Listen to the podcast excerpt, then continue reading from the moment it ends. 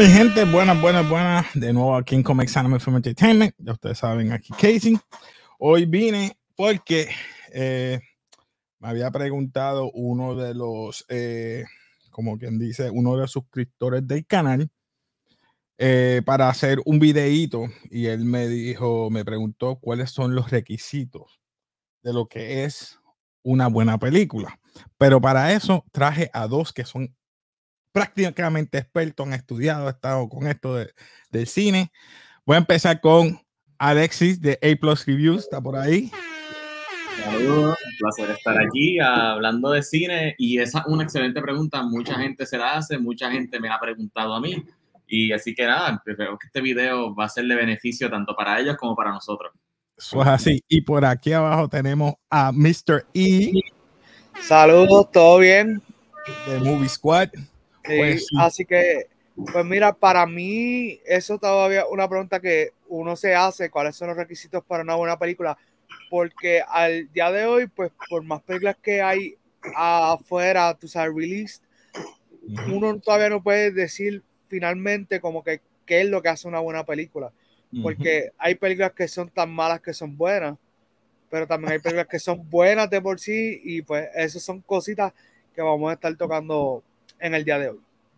Pues, como vuelvo y digo, eh, esto fue, ¿verdad? Y le voy a dar un shout out a la persona que fue y fue Warrior Boricua, y lo voy a tirar en medio, sorry, pero lo tengo que hacer, fue de, de la película, un comentario que él hizo en Morbius, y lo voy a poner aquí al oh. frente.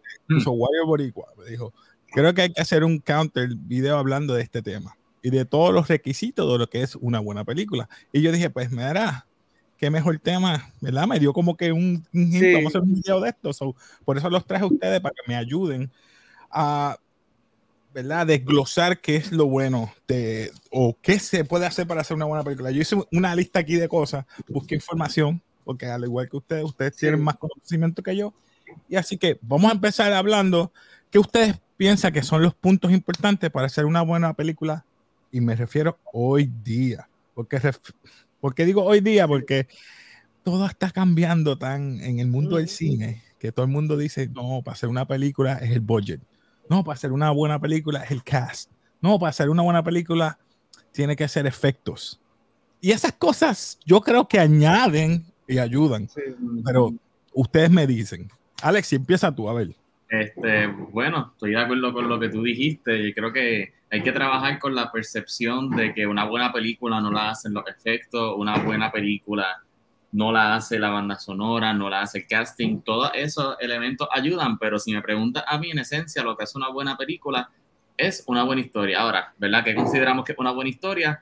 Simplemente una historia que te presenta un principio, un medio y un fin. Suena bien básico, cosas de elemental, pero es algo que a veces se nos olvida porque precisamente muchos guionistas se envuelven en que no, esta película tiene que llevar un mensaje que sea así, o quiero poner esta escena de acción, o estos efectos, quiero hacer tal comentario, lo cual está súper nice, pero primero tenemos que dejarnos guiar por un personaje, ¿verdad? Este personaje que es el que nos va a acompañar, el que va a ser nuestra guía alrededor del mundo, ¿verdad? Las temáticas de la película y lo más importante, que siento que es algo que muchos escritores se le olvida, es que tenemos que aprender junto al personaje, no que la película nos diga la lección a nosotros. Hay muchas películas que yo las veo y, por ejemplo, no es tan impactante.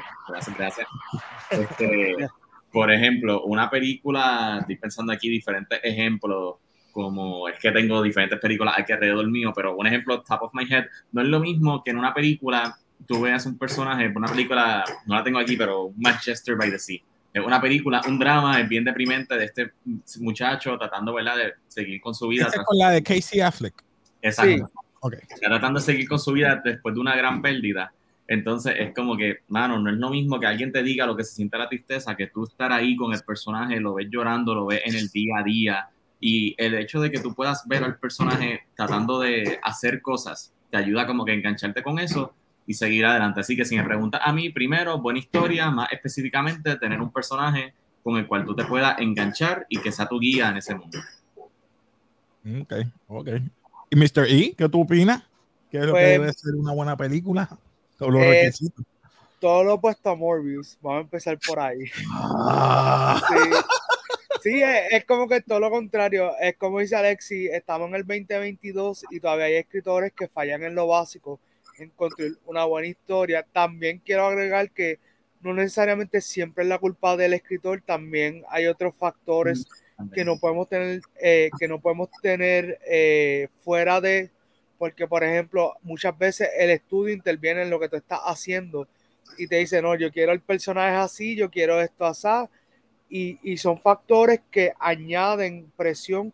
Eh, por ejemplo, la misma Morbius, si la tomamos de ejemplo, hay unas escenas que se editaron a propósito de la película, fuera de la película, y eso afecta también la narrativa que se quiere contar.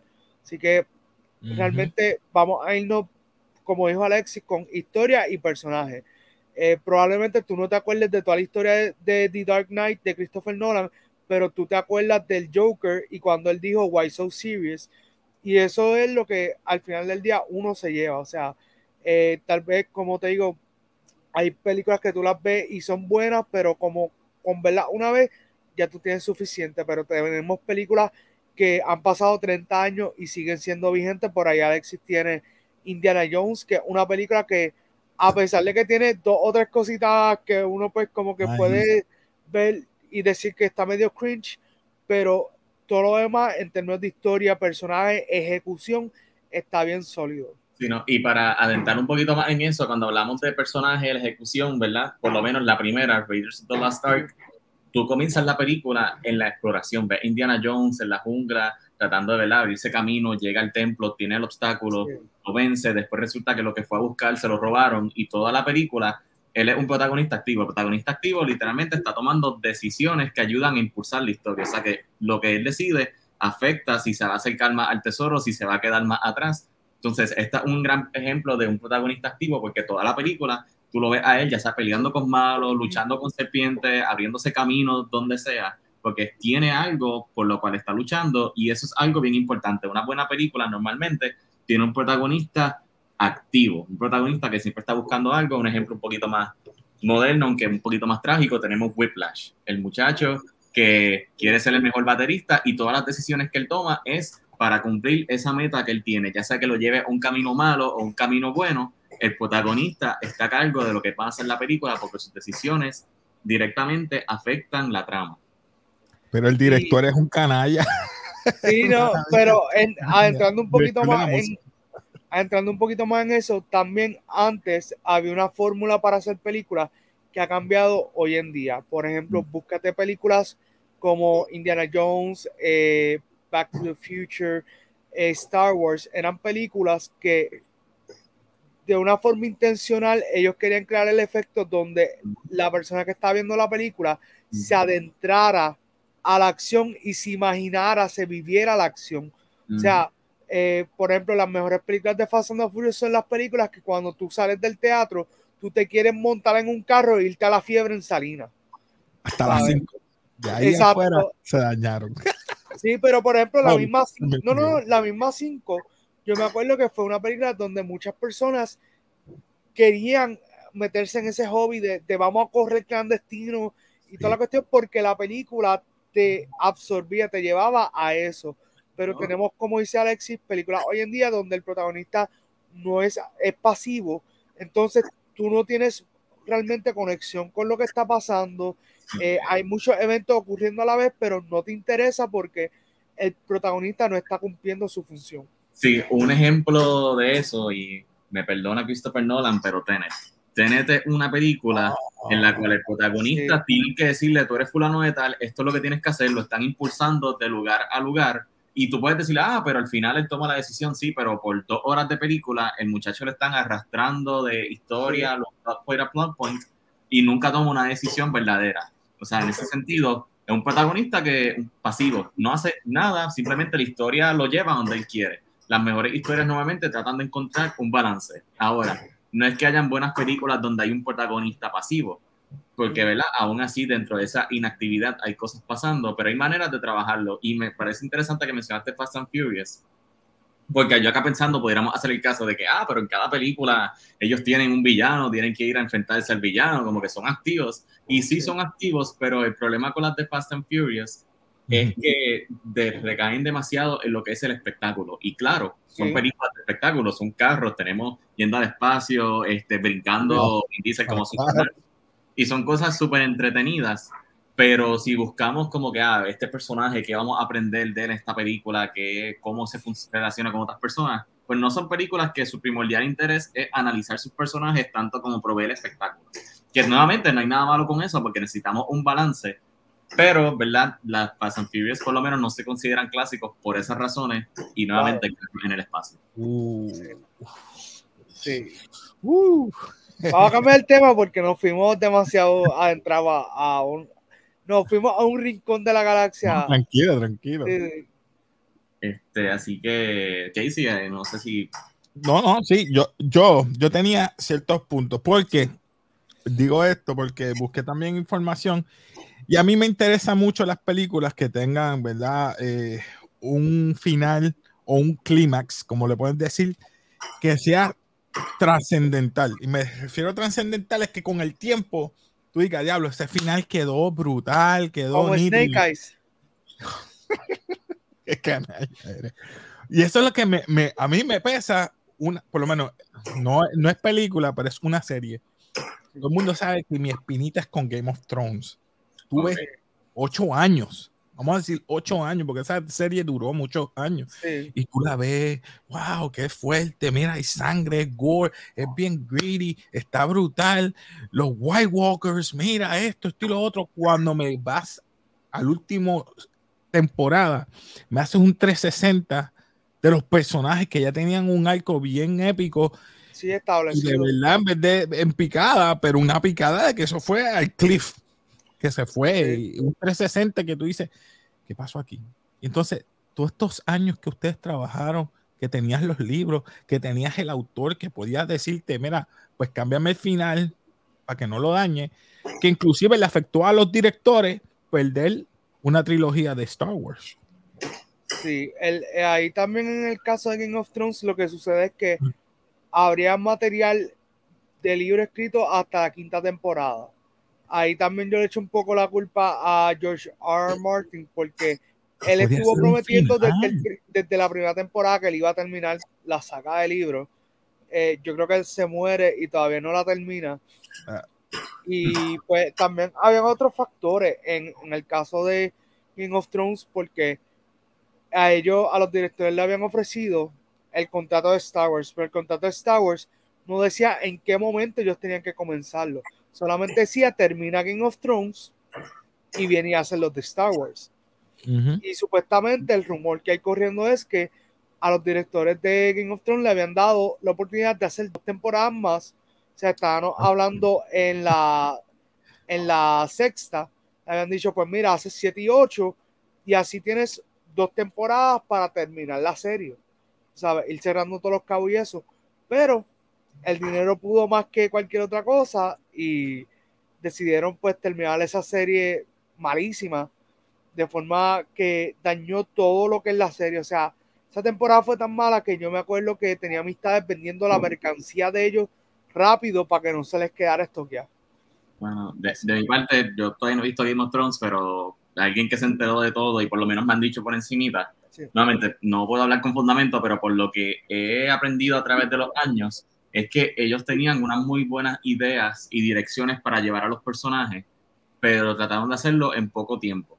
O sea que un personaje que quizás era de una manera, qué sé yo, alguien no, no sé cómo es, pero digamos que alguien bueno en un transcurso de seis episodios o siete querías convertirlo en el villano de la serie.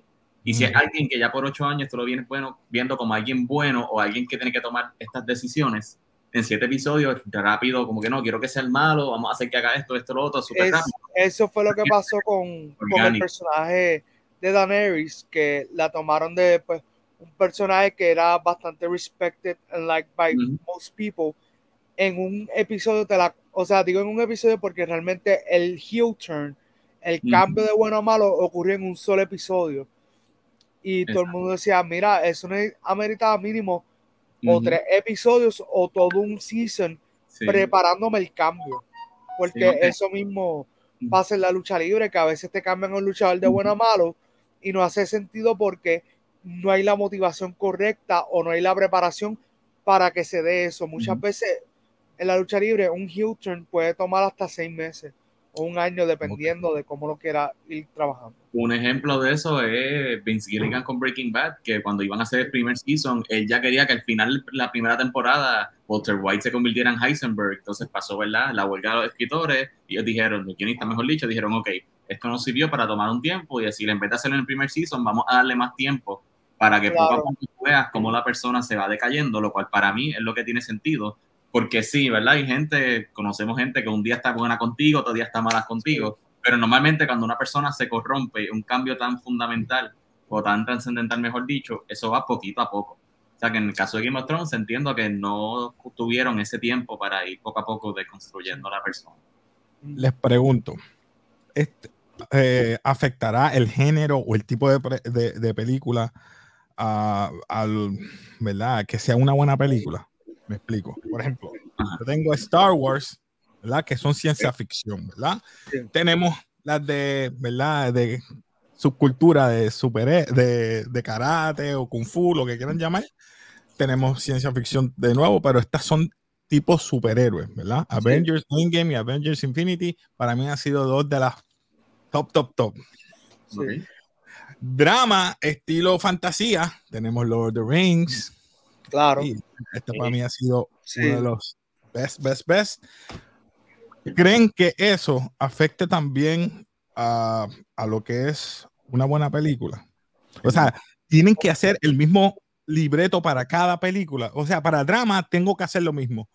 Para ciencia ficción tengo que hacer lo mismo, si no la película no sirve. Le pregunto eso porque ustedes conocen un poquito más. Eh, ¿O tiene que cambiar? Eh, es la misma fórmula para todas las películas. No, no, no, o sea, disculpa que, pues, entre, pero, ok, Star Wars, si lo vamos a tomar como ejemplo clásico, o Lord of the Rings, ellos establecen la base fundamental para lo que es una buena película, pero de ahí entonces el trabajo de cada escritor, director, eh, creativo, vamos a decir mejor dicho, así eh, estamos siendo más inclusivos sobre las personas que están trabajando.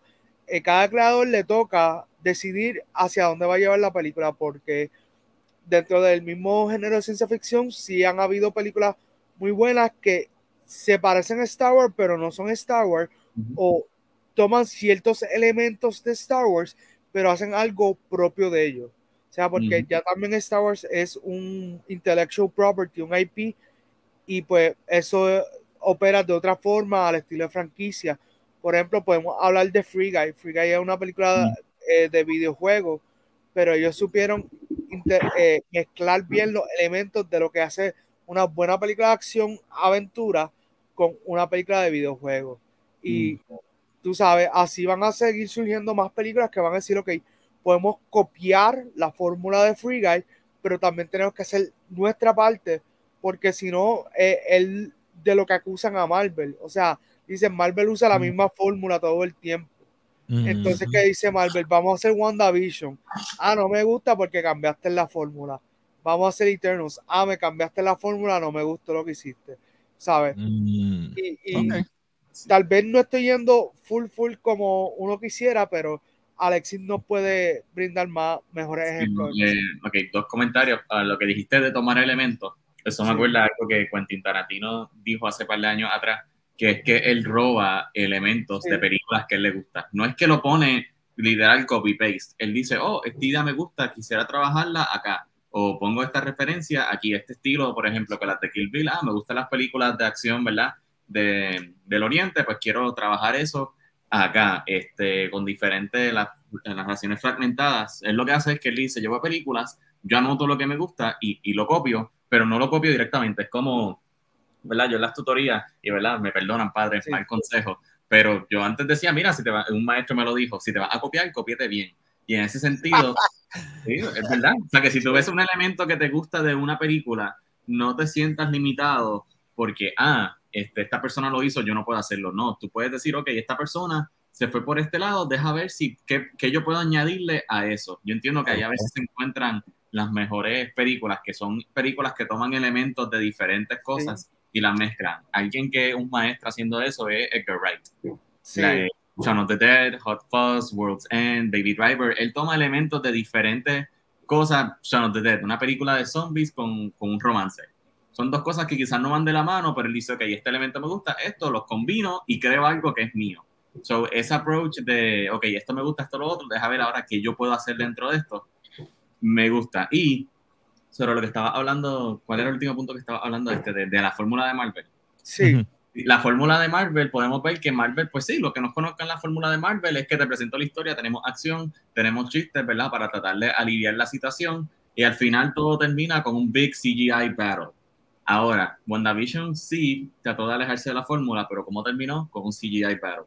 Eternal. Sí, en, el caso, en el caso de, de WandaVision, lo que me refiero es que gran parte de la serie no fue lo que Ah, estamos acostumbrados. O sea Claro. que en ese aspecto cambié la fórmula porque no me diste acción desde el principio, lo que me diste fue sitcom y después terminó así. Y, y entiendo lo que quieres decir porque ya lo último que Feige tiene que haber dicho, ok, hay que real people back in, ujú. so nos vamos por esta línea. Si no- y si nos vamos por la línea de Eternal, si queremos analizar cómo hacer una buena película, o para mí, qué evitar, este, una película como Eternals que tiene 10 personajes protagónicos y que tú quieres, tu película dice que todos son importantes, pero nunca me das tiempo con cada uno de los personajes para yo ni siquiera acordarme los nombres de ellos.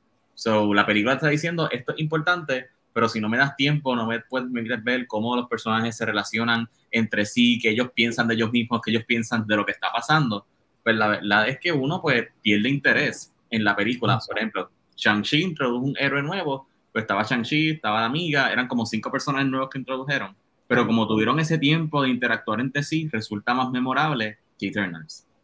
Y la, la razón también en el caso de Shang-Chi, si lo quieres comparar con Eternals, es que en Shang-Chi hay niveles de personajes. O sea, es como en. Yo por lo menos considero que Eternals la trabajaron mejor que Justice League, si, si vamos a ver desde ese punto de vista. Uh, sí. Porque Justice League tiene menos personajes que ellos, pero aún así los considera todos como top tier. Pero aún al día de hoy no nos han presentado bien a Flash. eh, Aquaman nos lo vinieron a presentar un poco más Y no lo van a presentar. Cyborg, Cy- Cyborg es un personaje que incluso la historia que se nos, se nos dio fue bien pequeña, casi no se conoce el personaje. Así que yo entiendo que siempre que uno va a hacer una película así en conjunto con varios Mm. personajes protagónicos, más de tres, porque casi siempre la regla es que es un máximo de tres protagonistas. Por ejemplo, Harry Potter, Hermione. Ron, Harry, Star Wars, eh, la, el OG Trilogy, eh, Han, Leia, Luke, y a partir de eso se va construyendo la historia, pero cuando ya tienes más personajes es un poco más complejo y como tú dices, dedicarle screen time a cada uno y cogerle cariño, pues simplemente es mucho. Y cuando hablamos de eso, no es saber qué el personaje piensa del calentamiento global y todo lo de la vida del personaje. Por ejemplo, un ejemplo sencillo, Toy Story. En los primeros minutos ya tú conoces que Woody es el amigo fiel de Andy, se pasan jugando todos los días, Woody ama a Andy. Llega Buzz, Andy deja Buzz por Woody porque, ¿verdad? Buzz es el juguete nuevo, tú ves que Buzz también es como que estoy el pez fuera del agua, no sé qué hago aquí, pero todo el mundo me ama. Y ya tú sabes que como viste en los primeros minutos, que Woody ama a Andy, se entiende porque rápido tiene la enemistad con Buzz. So, algo así de sencillo, ¿verdad? No es que tengo que saber todo, ¿verdad? ¿Quién fue el que hizo a Woody? O ahora Claro. mismo de Buzz Lightyear, que está basado en una figura dentro del universo o una persona que existió. Pero con saber esos pequeños datos de información, ya uno puede engancharse y seguir con la historia. Claro. Pero ahí, ahí también la historia la, la limita a dos personajes, que eso también Sí. Es, lo Sí. que ayuda mucho y pues poco a poco ellos van construyendo a partir de, de ese universo. Ujú. Casey, Les pregunto, les Sí. pregunto, ¿verdad? Voy, voy con la línea tuya, ¿verdad? Me- Otro, otro que yo creo que se llama el que hizo de Batman, Matt Reeves, también Mm. él se inspiró en muchas cosas. eh, creo que en Seven o, y otras Sí, el películas Seven, más sí. y la utilizó. Y por eso creo que esa película de Batman quedó bastante, si no bastante, buenísima. A mí me gustó, a mí me Sí. gustó. Pero, pero es como te digo, se inspiran en otras, en otras temáticas. Sí. Pero les pregunto, ¿ustedes creen que las expectativas versus la realidad afecte también las películas? sí. Expectativas Porque del. mucha gente tiene muchas expectativas. Por ejemplo, yo tengo expectativas de estas próximas películas y tengo miedo de las próximas películas que vengan ahora de, de, de, del, mundo, del mundo de Marvel y también del mundo de DC. Yo que soy fanático, como pueden ver atrás. Pero en cuanto a drama y se refiere, pues yo, ya eso es una línea como que, una línea que se queda constante. O sea, eso no, no, no, no, no, no cambia. Es como que lineal. Pero en cuanto a estas películas que son de un universo diferente, ahora con el multiverso y toda esta cuestión, las expectativas han cambiado. Y tú dices, mm, va a estar bien, me va a dañar el mundo de, de, de antes del de, de MCU con ahora con el multiverso, van a estar tan buenas como antes o es solamente van a, a quedarse en el, eh, en el CGI.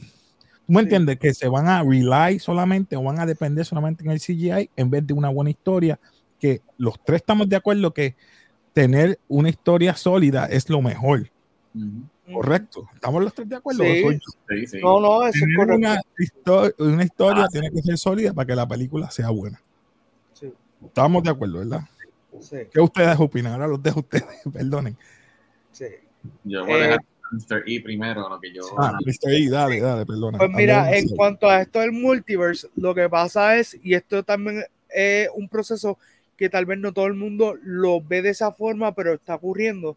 Y es que si tú miras las primeras 22, 23 películas de Marvel, ya ellos te establecían unos parámetros. O sea, establecían que si Iron Man era bueno, Iron Man era bueno.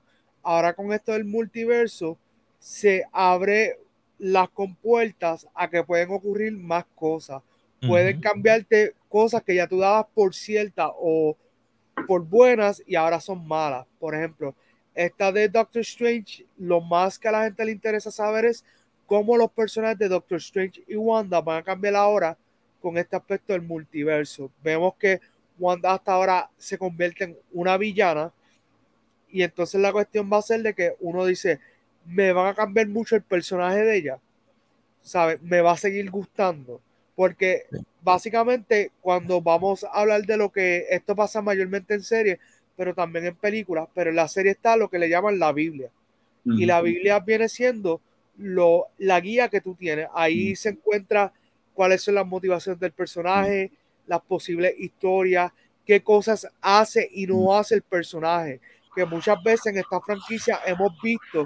Yo no tenía que, conocimiento de eso, ¿ves? Porque yo lo traje, porque sí. ustedes tienen más conocimiento en ciertas sí. cosas que yo. Yo no sabía. Por ejemplo, eso. por ejemplo, en esa Biblia, por ejemplo, en esa Biblia, y también aplica a las películas, si tú definiste, por ejemplo, desde la primera película que Han Solo es el bad boy, pues la gente quiere seguir viendo a Han Solo como el bad boy. Si vas a hacer un cambio, tiene que seguir siendo dentro de lo que ya tú has establecido del personaje.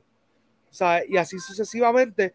Por eso es que, por ejemplo, eh, con Vin Diesel en Fast and Furious han cambiado, han tratado de cambiar a la fuerza el personaje mm. y hay momentos en los que no cuadra con el público su, mm. sus acciones, sus motivaciones. Por ejemplo, en la 9 que de momento nos establecen que él tiene un hermano del que él nunca ha hablado, mientras su lema por nueve películas ha sido, ocho películas, perdón, familia, tú sabes. Y, y eso, eso uno se ríe, pero eso nos cambia dramáticamente la percepción que tenemos del personaje y hacia dónde se dirige la historia. Uh -huh. ¿sabes? Eh, bueno, contestando a eso, también en la sí. octava película, que, que de la nada lo ves como que malo ahí sí. tú ves como que, wow, ok, están haciendo algo diferente con el personaje, aunque sabes que va a volver porque es Vin Diesel. Pero yendo claro. más al tema de expectativa como audiencia versus realidad, este, yo entiendo que también nosotros como público estamos acostumbrados a ver tanto, tantas fuentes de entretenimiento, esa novela, libros, eh, no, no de película, anime. Teatro. Hemos, hemos consumido tanto que a veces le damos rienda suelta a nuestra imaginación y tenemos que acordarnos de que aunque estaría brutal todo lo que uno puede pensar, no siempre se puede dar. Por ejemplo, yo me acuerdo cuando yo fui a ver la última película de Mission Impossible, este, sí. Fallout, en ah, el cine, yo tenía una expectativa brutal de que en esta película Tom Cruise iba a meter mano con todo el mundo, que podía haber un crossover con John Wick, qué sé yo, algo así. Cuando vi la película, como que me sentí normal, como que no me no, no cumplió mis expectativas. Después de un tiempito digo, oye, pero si esta película él saltó verdaderamente del avión y cayó. Este, sí. Las escenas del helicóptero las hicieron prácticas, las motoras. Eso quedó bien. Pues los cineastas están haciendo lo mejor que pueden. Claro que ellos también tienen ideas locas como nosotros, claro que sí. pero tenemos que acordarnos también de que, pues, lamentablemente, no todo se puede hacer de cantazo, o, porque si no, pues, ¿sabes? No todo puede ser como que ese, lo que le conocen el, ay, el fan, el, eh, fan service. El fan service, exacto. No todo puede ser cosas que a nosotros nos gusten, porque si hacemos una película que sea lo que a todo el mundo le guste, estamos dejando al lado I'm watching you, Doctor Strange. Y no, mira, yéndonos por esa línea, pues, voy a dar tres ejemplos buenos. Casey, ¿cuántas películas en los últimos cinco años han dado en cines que son fanservice de anime? Casi mm. todas. Wow, Casi todas, porque como tal lo que hacen es que te toman, por ejemplo, el, el caso más reciente, Jujutsu Kaisen Zero. Ellos se van para atrás, una precuela, pero entonces tiene muchos momentos donde, ah, mira fulano, mira, ya está este. Y eso es un fan service. No, y, y, viste un buen ejemplo en anime, porque lo otro que fue Mugen Train, que es Demon Slayer, que mencionó Jaima, fue un éxito tan rotundo que destronó a Studio Ghibli, que fue el anime número uno a nivel mundial, lo destronó. Y Studio Ghibli estuvo por años ahí número uno. Pero, ajá, continúe. el, el, otro ejemplo en cuanto a fanservice y esto me duele decirlo, pero The Book of Boba Fett. ¿Sabes? Llegó un momento donde ellos dijeron, ¿sabes qué? F the story. Y de momento, mira fulano, mira este. Y es como que eso está cool por 30 segundos. Porque de momento tú dices, yo quiero ver la historia, yo quiero que, ver qué va a pasar. Entonces, eso es algo que a, a nosotros como gente que estamos consumiendo el producto, decimos, tú sabes, está cool, qué sé yo, ver a fulano de tal por 30 segundos, pero si me lo incorporas a la historia de una forma que haga sentido y vaya de acorde con lo que se está contando, pues súper cool.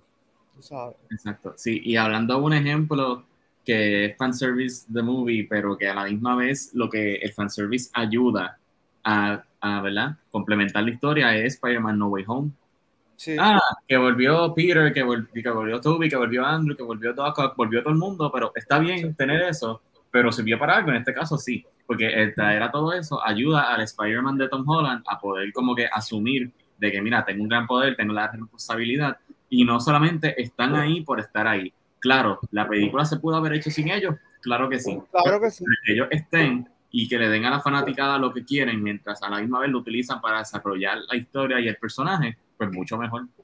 Y no tan solo eso, realmente eso fue una estrategia de mercadeo, porque lo que muchas veces nos olvidamos es que estas películas son hechas a partir de unas estrategias de mercadeo. Por ejemplo, Star Wars, He-Man y muchos otros IPs fueron primero figuras, figuras, o sea, action figures, que se vendían y luego fue que pasan a ser, eh, pues, proyectos eh, que trascienden las diferentes, eh, los diferentes medios. ¿sabes? Pero volviendo a eso del fan service done right, Avengers Endgame es otra película que te hace bien el fan service cuando van a pelear contra Thanos. Obviamente, eh, ahí podemos argumentar que tal vez hay un overkill porque tienes demasiados personajes, pero aún así, yo me acuerdo ir al cine y estar súper emocionado porque de momento vemos setenta y pico de personajes juntos que más de la mitad pues son de Wakanda, pero esos son otros 20, ahí peleando contra las fuerzas de Thanos. Exacto. Ah, exacto. Sí. Ok. ¿verdad? Para ir cerrando, podemos darle un resumen más o menos de lo que ustedes piensan que son los puntos sobresalientes o de los puntos, ¿verdad? Para que la gente se acuerde. ¿Cuáles serían los puntos que ustedes piensan que son importantes para una buena película? Para ir cerrando. Pueden, pueden, no hay orden específico, cualquiera. Eh, bueno, con lo mismo que dijimos al principio y lo que se resume todo, tener una buena historia, una historia que se sienta completa, una historia que tenga un buen protagonista, que tú puedas identificarte con él rápido, que tú aprendas las cosas junto al protagonista, que la película no te diga la lección que está tratando de llevar. Este, recuerden, ¿verdad? El espectáculo no lo es todo, una historia tiene que estar ahí y a veces el que una película no tenga, que no lo hablamos, pero también, también el que una película no tenga el presupuesto más grande o la presentación más bonita, no significa que la historia deja de ser buena. Hay historias muy buenas que lamentablemente los actores, los directores y todo el crew no sabe trabajarla y se pierde una buena historia entre medio. siento que es algo que hay que Sí, y pues mira, yendo yendo hacia lo que estamos hablando de los requisitos, tiene que ser la historia, el personaje, todo lo que ocurre más allá de eso es eh, secundario, o sea, porque piensa cuál es tu película favorita, probablemente no es una película que sea de mucho presupuesto, tal vez sí, pero piensa que casi siempre tu película favorita va a ser porque o te gusta el protagonista, eh, los protagonistas, o tiene una muy buena historia, o incluso la música, pero ya eso es algo secundario porque, por ejemplo, mi película favorita es The Empire Strikes Back de Star Wars, episodio 5. Pero, uh. ¿qué elementos tiene esa película que a mí me gustan? Pues tiene a los protagonistas, principalmente Luke fue un personaje que yo me crié viendo en las diferentes películas que él hizo. Y entonces, no tan solo eso, tiene una buena historia donde por primera vez ganan los villanos. Villanos. Eso ocurre eh, a mediados de los años late 70s, por ahí, si no me equivoco, por el 78. Y es donde por primera vez se cambia muchas de las cosas que ya se habían establecido de lo que era sci-fi y de lo que era cine. O sea, y entonces eso abrió las puertas a nuevos estilos de escribir la historia. Eh, además de que John Williams es un caballote en la música y estaba partiendo con el soundtrack. Eh, cada vez que entraba Darth Vader, la música, los sonidos. O sea que realmente la historia y los personajes, nada más con eso nos podemos ir a casa y somos felices. Todo lo demás es como un carro. Tú tienes el carro y el carro con las gomas viene siendo la historia y los personajes. Todo lo demás que tú le añadas, un sound system, eh, reflectores, todo, toda esa cuestión, toda la chulería los accesorios, eso es aditivo, pero no deja de ser un, carro, tú sabes, un carro te lleva de punto A a punto B y súper. Pero esos accesorios simplemente le hacen un enhancement a lo que ya tú estás tratando de hacer. Eh, eso es un tipo de esteroide. Sí, le ayuda, le ayuda, le ayuda. Sí, sí, sí. Le da un boost, le da un boost. los entiendo, los entiendo. Luego, eh, les agradezco, ¿verdad? Que ustedes estuvieran aquí. No sé si quieran decir algo más para ir cerrando. Eh, yo tengo una pregunta para ti. Casey, para ti, ah, después de todo lo que hemos hablado, ¿qué hace para ti una buena película? ¿Qué, eh, lo que tú dijiste, una buena historia, porque si no, no complementa, no llena todos los demás requisitos, este, me puedes traer un actor tanto de Broadway como de, de, que está empezando y si la historia no es compelling o me llama la atención a mí como, ¿verdad? Eh, eh, espectador, no me llama y no hago una conexión con el protagonista, se muere la película porque no me va a interesar. Pagué para ver esto y la voy a ver porque pagué. That's it. Pero si ya me envuelvo en la película, me quedo pegado ahí.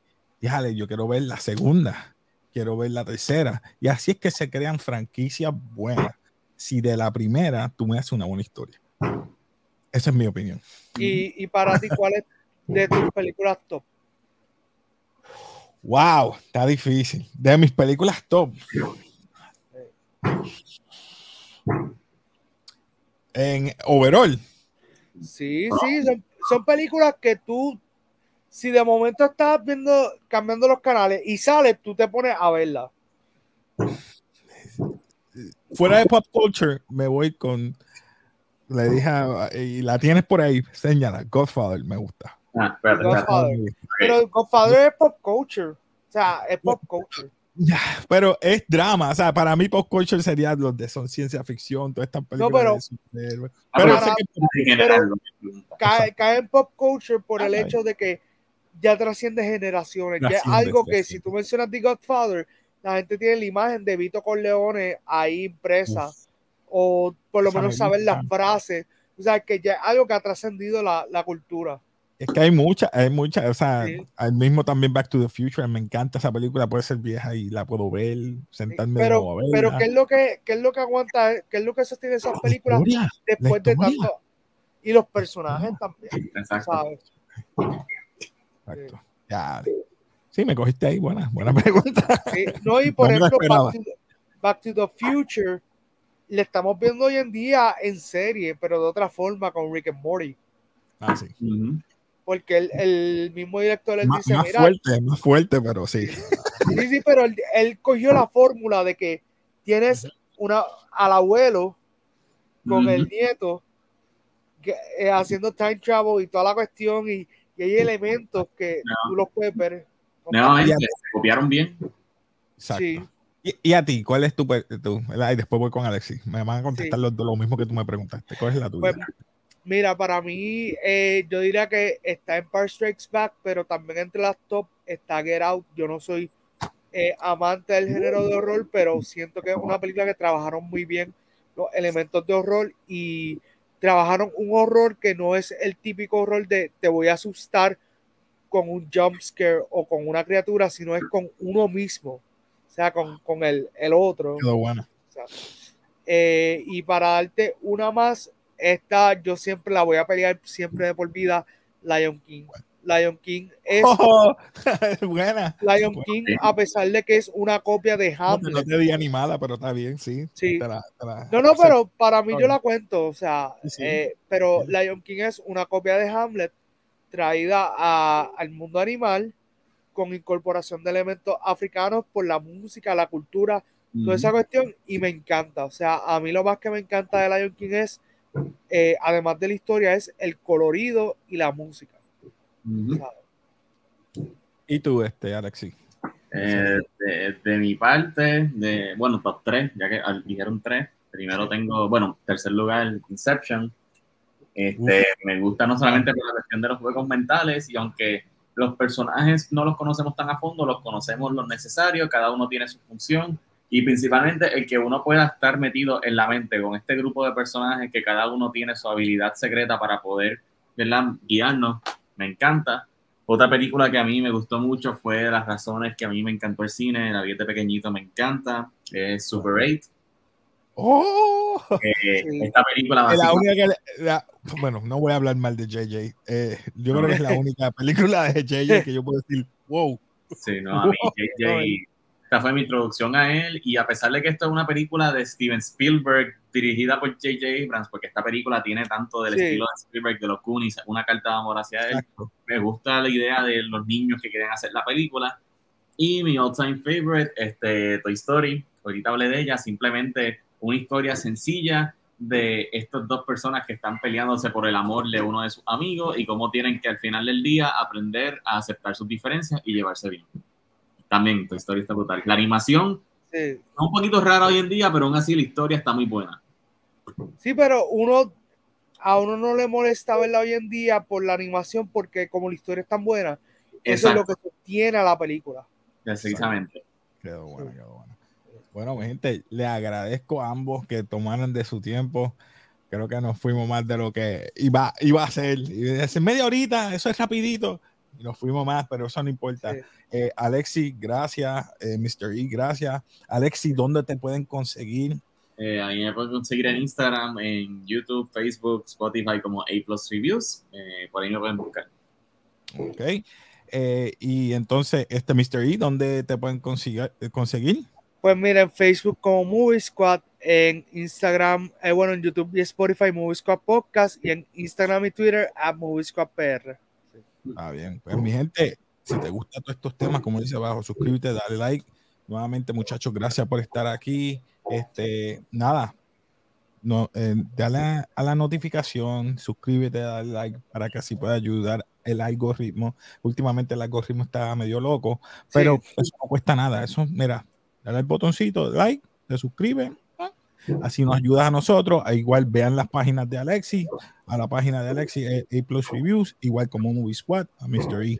Así que nada, nos despedimos aquí de café y ya ustedes saben, como siempre nos despedimos aquí en café.